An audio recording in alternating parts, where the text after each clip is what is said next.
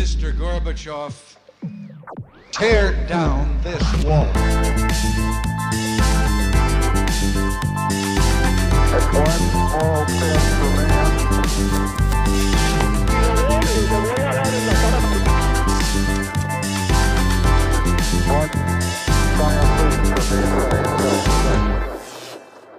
Hola, buenos días a todos y bienvenidos a un nuevo episodio de Acaparchando.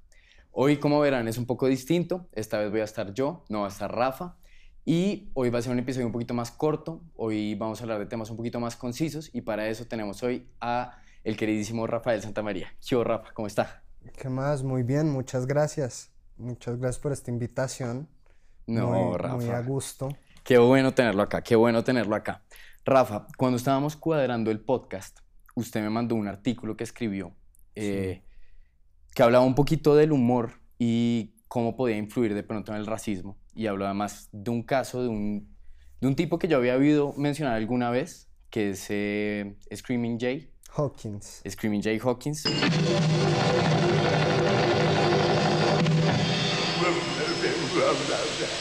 Pero realmente no sabía mucho de él. Eh, bueno, cuéntenos un poquito de este artículo.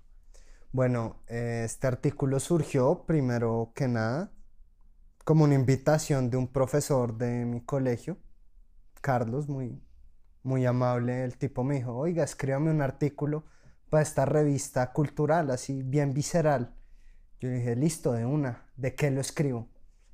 Me puse a buscar vainas raras de música, que es lo que me gusta.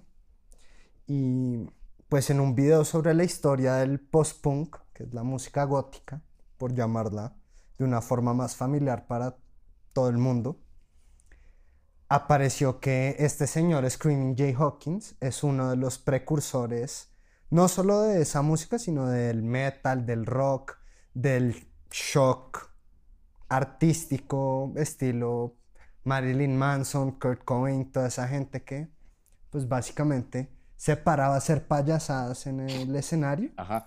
Bueno, ese es el abuelito de toda esa gente. Y el tipo tenía una vaina muy particular que a mí me llamó mucho la atención cuando lo vi, y es que era un negro y se vestía como un brujo vudú, pero pues de una forma súper caricaturesca, ¿no? Porque uno, como se lo imagina uno ahí con el moño en el pelo. Un poquito como estas caricaturas de Tintín. Exacto, Ajá. sí, con el hueso en la nariz así, vestido de piel de leopardo haciendo como muecas de vampiro y vainas así como tenebrosas, entre comillas. Pero muy exageradas. Entonces eso, pues a mí me pareció que era un chiste que el tipo estaba mamando gallo con esa canción en particular que se llama I Put a Spell on You. I put a spell on you. que es- tiene muchos covers. Creo que hasta el cover más mainstream que tiene debe ser el de. ¿Cómo es que se llama esta vieja que vino acá? No sé, Billie Eilish. eh, No, es más como. No tengo en la punta de la lengua. Bueno, tiene varios covers. I put a spell on you. Pero esta versión es más chévere porque es un blues de pantano, más como. Y muy dramático, un poco también estilo como los Locos Adams. Entonces, pues al ver eso dije, uy, esta vaina está muy chévere. ¿Qué hay acá detrás? Y me puse a investigar sobre la vida del man y pues obvio, como buen músico de esa época, díscolo, lleno de viejas, Ajá. alcohol, excesos, bastardos por ahí. Ajá. Bueno, en todo caso, el tipo creó este personaje y en todas sus presentaciones iba con, con su vestuario y todo, hasta cogió, consiguió como un, un bastón de hueso así y todo, y decía el show como si fuera, mejor dicho, el mago vudú Ajá. más fuerte que hay. Y Please welcome Screaming Jay Hawkins.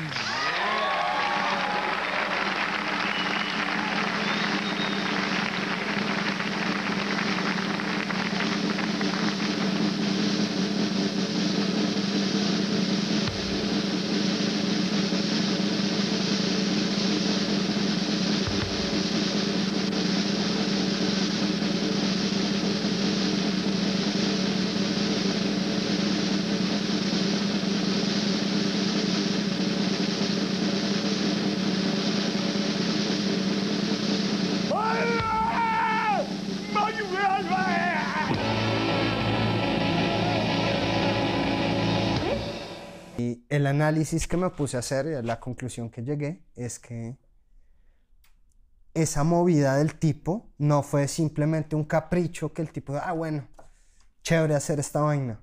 No, sino que el tipo dijo, bueno, esto es lo que creen que somos nosotros los negros, pues mire, mire lo que somos. Ta, y les puso así a Sí, mire la estupidez que usted cree que somos. Exacto, para chocar, para que la gente, uy, ¿qué es eso? Ajá. Uy, que es lo mismo que pasaba con Marilyn Manson, que ya lo llevó a un extremo y, uy, la botella que se metió por yo no sé dónde.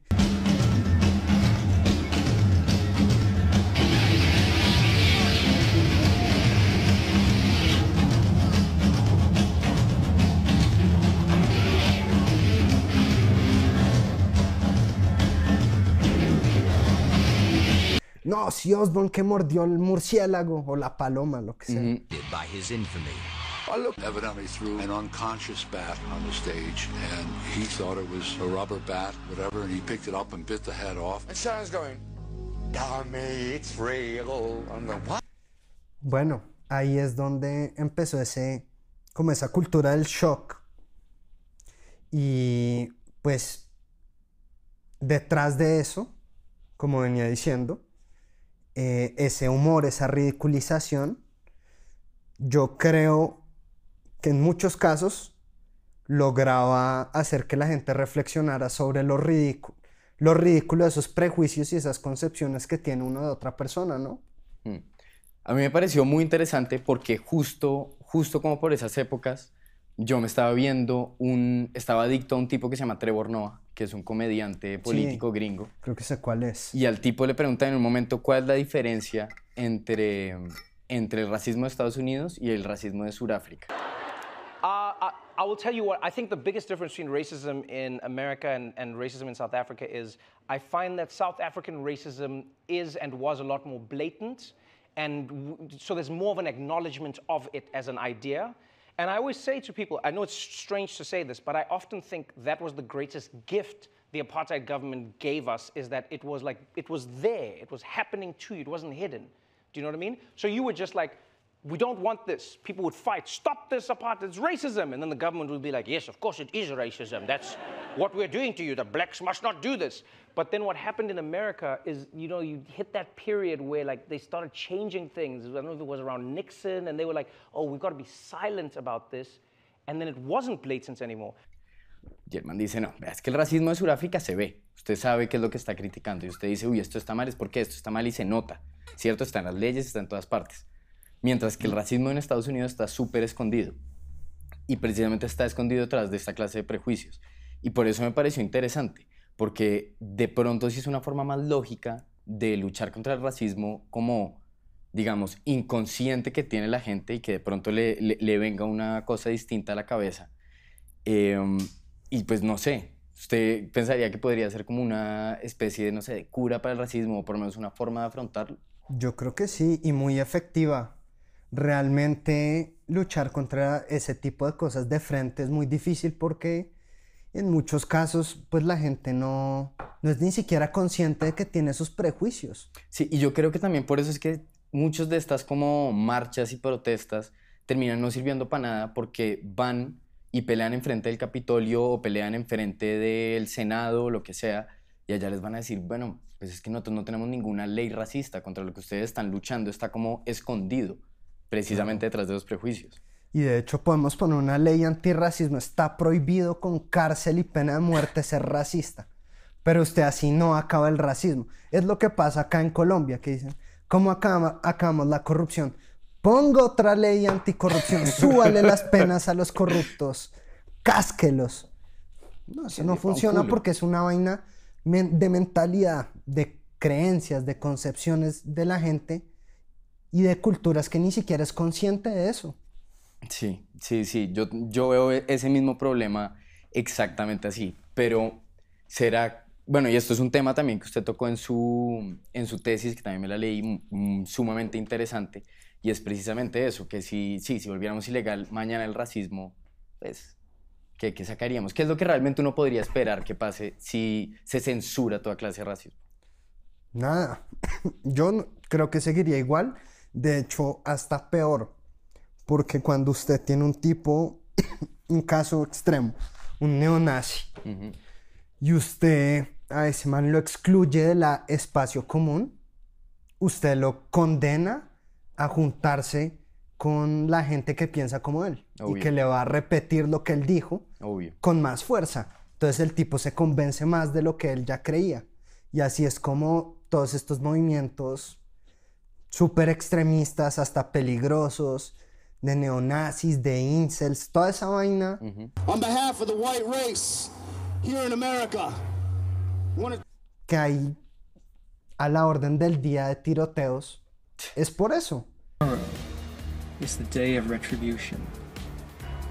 The day in which I will have my revenge. Claro. Es porque excluyen a esa gente de ese espacio común y la condenan a o a la soledad en el mejor de los casos o a juntarse con Con otros que piensan otros igual que piensen igual o peor. Y que se escondan además y que después vaya y totee cuando menos uno se lo está esperando. Claro, claro.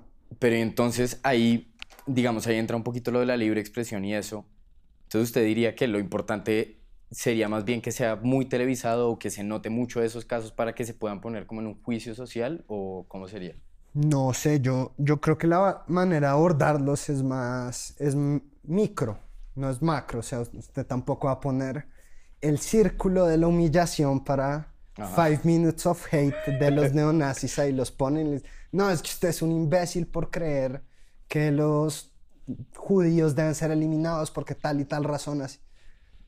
Sí, no. Yo creo que eso no funciona porque ese ridículo no va a hacer que la gente que ya está convencida de esas vainas cambie, sino que al contrario, se va a sentir ofendido y va a decir, ah, pues sí, pues usted es un hijo de puta y yo no sé qué, hay que matarlos. ¿Y cómo podrían entonces cambiar? Cambiar es, por ejemplo, si usted o un grupo de amigos, de gente en el colegio, lo que sea, nada así muy televisión, nada, sino como grupos sociales chiquitos que vean eso, por ejemplo, un chino que está mostrando como tendencias raras, diciendo como, uy, no, es que este man, Hitler tenía como una cosa ahí chévere. Tenía como un punto. Claro, sí, exacto, no, ay, es un imbécil, ¿qué le pasa? No, sino abordarlo como desde una perspectiva más racional, más de venga, hablemos. De hecho, hay un caso muy interesante, yo no lo conocía, de un judío que invitó a un neonazi a su casa a comer una noche con su familia. Uy. Y así estuvo una semana hablando con el man, y mostrándole cómo era una persona, no un estereotipo ni esas preconcepciones de las caricaturas que tenía el tipo de el narizón así encorvado, sino que era una persona real como el man y que pues eso implica que haya una reciprocidad y como un estado de igualdad, ¿no? Como de usted es un otro, ¿no? Como lo reconozco como una persona y no como una caricatura, ¿sí? Yo Bueno. creo que ahí está el punto, como reconocer al otro, quitarle esa... Mirarnos cara a cara un ratico. Exacto. Sin, o sea, es muy difícil y es, o sea, es imposible sin vivir sin prejuicios porque uno... ¿Cuántos prejuicios no tiene que uno ni sabe? Pero en ese tipo de casos uno puede hacer esfuerzo consciente para hacer que esa persona reconozca a, los otros como personas.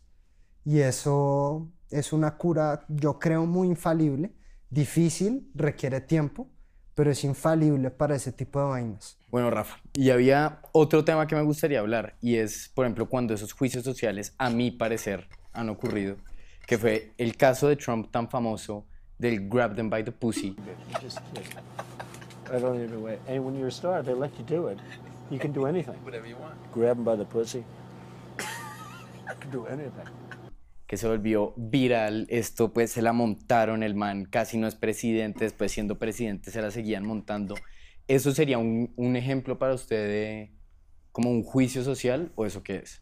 Sí, eso, más juicio social que eso. Al man... Pero igualmente fue presidente. Sí, pero igual man lo cocinaron. bragging about sexually assaulting women. That man is now the president of the United States. Um, and we're out here to remind people who he really is a proud sexual predator. Uh, now that I understand what it is, I think it's quite brave and quite daring, and I'm very proud of our country for the fact that this transmission is even allowed in this location. Lo cocinaron por todos lados ahí con eso. Pues que el tipo tenía sus apoyos y es... Yo sé, el tipo decía pa- otras payasadas que cubrían esa payasada. Entonces, O sea, pero Trump. o sea, fue un juicio social. Ajá. Y sí quedó en la mentalidad de la gente que el man es un machista, o en muchas personas. Y un violador, o yo no sé qué vainas. Pero, pues no importa que, no, que haya sido presidente a pesar de eso, creo yo. Porque a fin de cuentas este desafortunado, esta desafortunada frase del man, que primero está fuera de contexto, porque eso no es solo lo que dice grab by the pussy. No, Pero es lógico dice- decir como un presidente de Estados Unidos no puede haber dicho eso nunca en su vida. O sea, yo sé que los humanos somos humanos, pero igual No, sí, o lo sea, cogen por ahí. Sí, claro, lo dicen y pues el tipo fue presidente igual, pero el juicio social hubo. ¿Y de- cómo así? Pero entonces, espérese, ¿de dónde salió esa, el grab them by the pussy? Eso fue una conversación que no sé quién le grabó al man en un vestier de uno de sus múltiples clubes. I moved on her actually. You know, she was down in Palm Beach. I moved on her and I failed. I'll admit it. Whoa. I did try and her. She was married. That's huge news, Sarah. No, no, Nancy. N- No, this was marriages, and I moved on her very heavily. In fact, I took her out furniture shopping. O Trump Tower o cualquiera de esas vainas en un vestier con otro viejo igual que él, diciéndole, no, mire, puta, es que usted cuando es millonario, las viejas obvio se le botan, hacen lo que sea por usted y por eso usted puede incluso grab by the pussy. Ajá. Eso fue lo que dijo el man y lo que quedó grabado. Que, pues, esto es una perspectiva un poco Polémica. un poco polémica, pero eso es una conversación de locker de manes heterosexuales. Sí, O sea, pero el tema es que al usted ponerlo de presidente, como que se sobreentiende que está su- como sobreaceptando eso, como listo, está bien ser así. Digamos que eso es parte de lo que las mujeres dicen, como no, eso es lo que no queremos. O bueno, por lo menos el feminismo, que eso no exista, esa clase de Sí. conversaciones. Sí, o sea, se entiende, estoy de acuerdo. Queda muy burdo que un presidente diga esas vainas, pero pues acá tuvimos hace nada un tipo que decía, esos vergajos corruptos, vamos a pegarles una trompada. el que robe desde una aguja hasta 10 mil millones de dólares es el mismo delito. Por las cuantías no nos vamos a ir. Lo metemos en el peor patio. Ah, que es que allá lo matan. Pues que lo maten porque usted estaba matando a la ciudadanía, quitándole los recursos para solucionar los problemas de educación, de salud, de comida, de todo. Usted es un delincuente de alta peligrosidad. O sea, el que se tome en serio la política en este momento y crea que el político debe ser un pan, sí. Estilo Iván lo haga, ¿qué hubo? ¿Qué más? ¿Cómo va? Sí, claro, Rafael, sí, sí. Es Que lo conocí el otro día y él, impecable el tipo. ¿Ah, sí? que esto nos debe dejar profundas reflexiones sobre lo que significan estas grandes adjudicaciones. Me dieron ganas de votar por el man, de proceder el tiempo. ¿Qué hubo, Rafael? ¿Qué más? Claro, ah, ¿usted conoce a Juliana, mija? Claro, chévere, ¿qué hubo? ¿Qué más? Sí, no, Santos, yo no sé. Así un tipo súper pulido. Ok. Pero, pues eso no vende en política. Porque uno, yo siento que uno no se siente tampoco como muy familiarizado con eso. Uno dice como, ah, ese man es pura, puro show. De pronto Trump, y yo creo que también era lo que tenía un poquito Rodolfo Hernández, era como, puta, uno de pronto sí se siente más cercano a alguien así y de pronto esa clase de frases le ayudaron fue por eso. Porque hubo un montón de manes que dijeron y hasta viejas que decían, así habla mi esposo, así hablo yo, Sí. él es como nosotros. Claro, no, total. Eso identifica mucho a la gente, pero pues va más allá de esa identificación, creo yo. Y es la muestra de un problema sumamente grave que tenemos en política y en democracia, y es que se volvió el payaso del curso es el que, es el que gana, ¿no? Ah. Entonces es el chistosito ahí como, ajaja, y es simpático. Y... Pues la democracia finalmente es un concurso de popularidad. Sí, eh, exacto. eso No es- de inteligencia. Y se ha vuelto, se ha vuelto una vaina... Uy, bueno, esto es una pelea que es como para tener otro día, pero uy, yo sí soy de los que dice la democracia debería tener como un límite o de pronto no es lo mejor que No, tenemos miren. porque hasta esos mierderos. Estoy de acuerdo. Pa- mire, para. Yo ya le comenté una vez en nuestra reunión, para mí, un imperio de técnicos peñalosas, peñalosas clonados, así, Ajá. dirigiendo el país, pavimentando la jungla que hay acá, conectando todo el país, y eso nos saca adelante, ¿no? Un payaso que promete cielo y tierra Hmm. o usa coloquialismos para Sí. no solo para mostrar lo burdo que es, en el caso de Rodolfo Hernández, por ejemplo, sino también para engañar a la gente y decir, ah, ese Petro es como yo, claro, ese, ese tipo la ha luchado como yo. Sí, el tipo la ha luchado en mansiones en Chía, caravanas de escoltas viajando a Europa. El tipo, el tipo tiene nacionalidad italiana. ¿Así? O ah, sea- mentira, pero es que como el abuelo es, Es italiano. colombo o algo así. italiano, por el, el apellido Petro es italiano. O sea, el tipo ahí de oprimide no, no tiene mucho. No, no Ese es un cuento chimbo. Sí, pero es que es un concurso de popularidad, que es un Claro. poquito lo feo de la política. Pero bueno, eh, cambiándole un poquito de tema, y es lo que yo le, que- le había comentado que quería hablar, y es todos estos sistemas sociales, digamos, de, de- de censura, por lo menos de crítica contra el, contra el racismo, también tienen como su, su límite, y es cuando yo digo de pronto las empresas o de pronto las personas exageran un poquito el antirracismo y entonces si cualquier persona, sin importar el contexto en inglés, llega y un gringo oye que dijo, niga, si es blanco, hermano, olvídese, o sea, usted podría estar cantando una canción, usted podría estar citando a alguien más, que igual, nada, para la, pa' la horca, hermano.